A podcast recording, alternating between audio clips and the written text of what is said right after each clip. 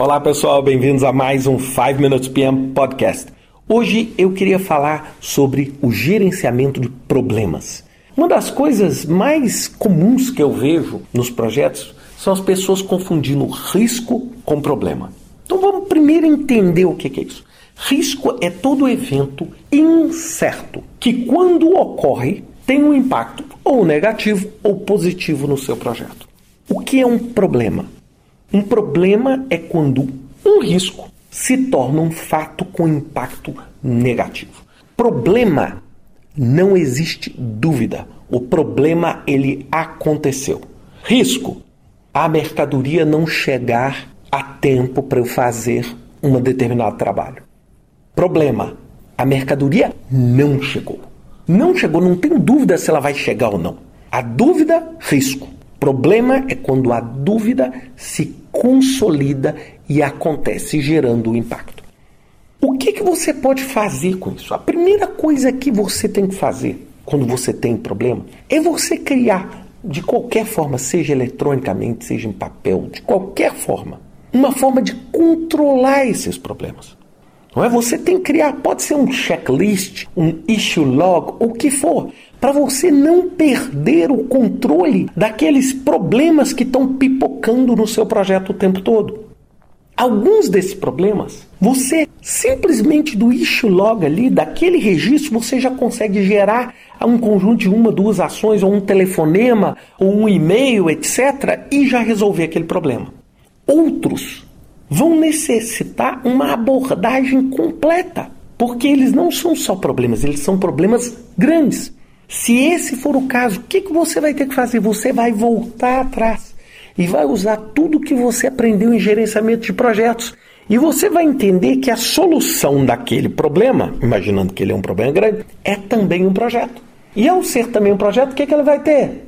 Vai ter um escopo, vai ter um prazo, vai ter um custo, você vai ter que montar o escopo, você vai ter que atribuir um responsável para aquilo, um project manager para aquela atividade. Então, gente, sempre, se você é gerente de projeto, você sempre tem que pensar o seguinte: o problema, se ele é pequeno e simples, eu simplesmente atuo nele ou aloco alguém para atuar nele. Se o problema é mais complexo, ele vai exigir o quê? Uma gestão daquele problema como se fosse um projetinho. E aí eu posso usar também, de novo, qualquer um dos modelos e metodologias para fazer isso. Então eu, por exemplo, já fiz cronograma para resolver problemas. Qual é o problema em fazer isso? Absolutamente nenhum. Você está usando as ferramentas que você tem, as ferramentas que você conhece, para poder o quê? Gerenciar o problema. Uma das coisas que eu vejo e já vi vários gerentes de projetos super qualificados que quando dá o problema, ele gerencia o problema, ou ela gerencia o problema de modo completamente improvisado.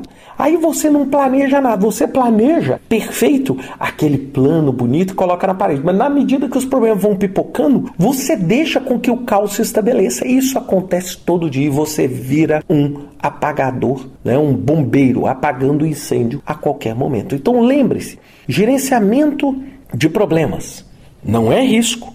Você tem que fazer um log deles para você acompanhar Aqueles que são simples e pequenos, você já atribui as responsabilidades e simplesmente monitora dali mesmo.